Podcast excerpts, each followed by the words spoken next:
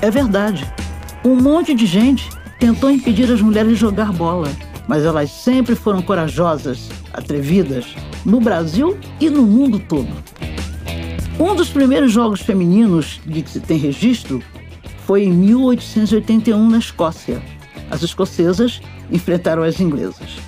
Na sala Origens, temos a reprodução de um cartaz que chamava o público para um campeonato feminino inglês em 1895.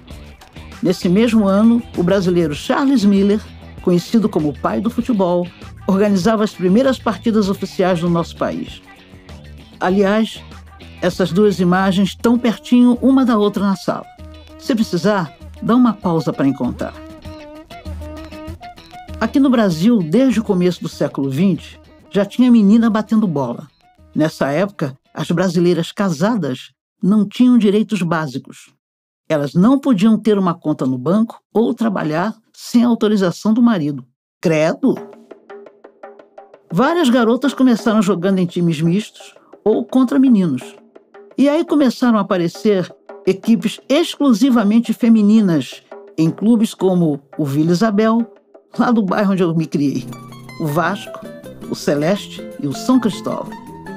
Por muito tempo, o primeiro registro que a gente teve de mulheres jogando era de 1921. Era uma partida entre times dos bairros da Cantareira e do Tremendé, lá na zona norte de São Paulo. Hoje, a gente sabe que esse não foi o primeiro nem o único jogo feminino. No Rio Grande do Norte, em 1920, as moças do ABC Futebol Clube e do Esporte Clube Natalense viraram capa de revista. Entre as jogadoras potiguaras estava até uma futura primeira-dama, a Jandira Café. Respeitável público, não perca hoje o futebol das mulheres. Aliás, você sabia que, assim como o futebol, o circo como a gente conhece hoje também foi uma invenção dos ingleses.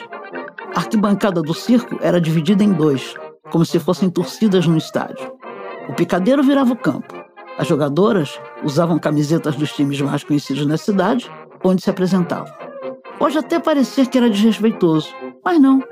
Foi dentro do circo que mulheres mudaram a ideia de que o futebol era só para os homens. Os campeonatos de futebol feminino circense viajavam o país inteiro.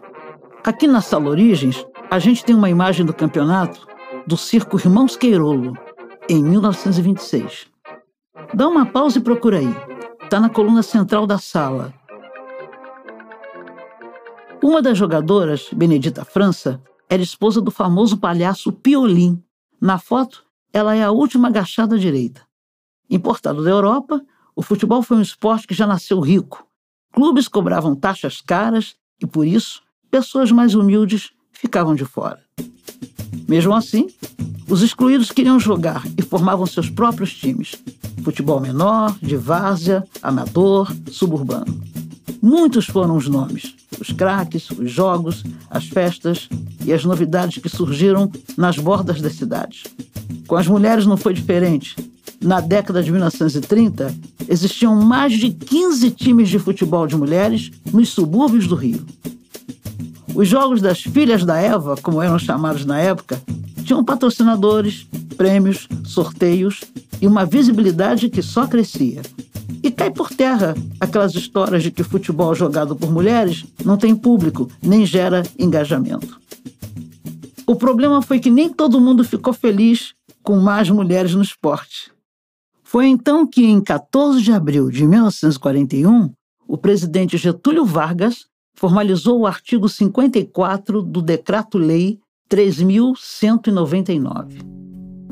Era a época da ditadura do Estado Novo. O autoritarismo estava em alta. A norma dizia que as mulheres não podiam praticar esportes, incompatíveis com as condições de sua natureza.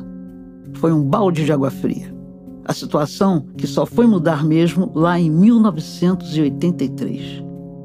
A gente chega lá, mas antes, houve as histórias de mulheres incríveis que lutaram pelo direito de jogar futebol no Brasil e deveriam ser consideradas heroínas. No próximo episódio.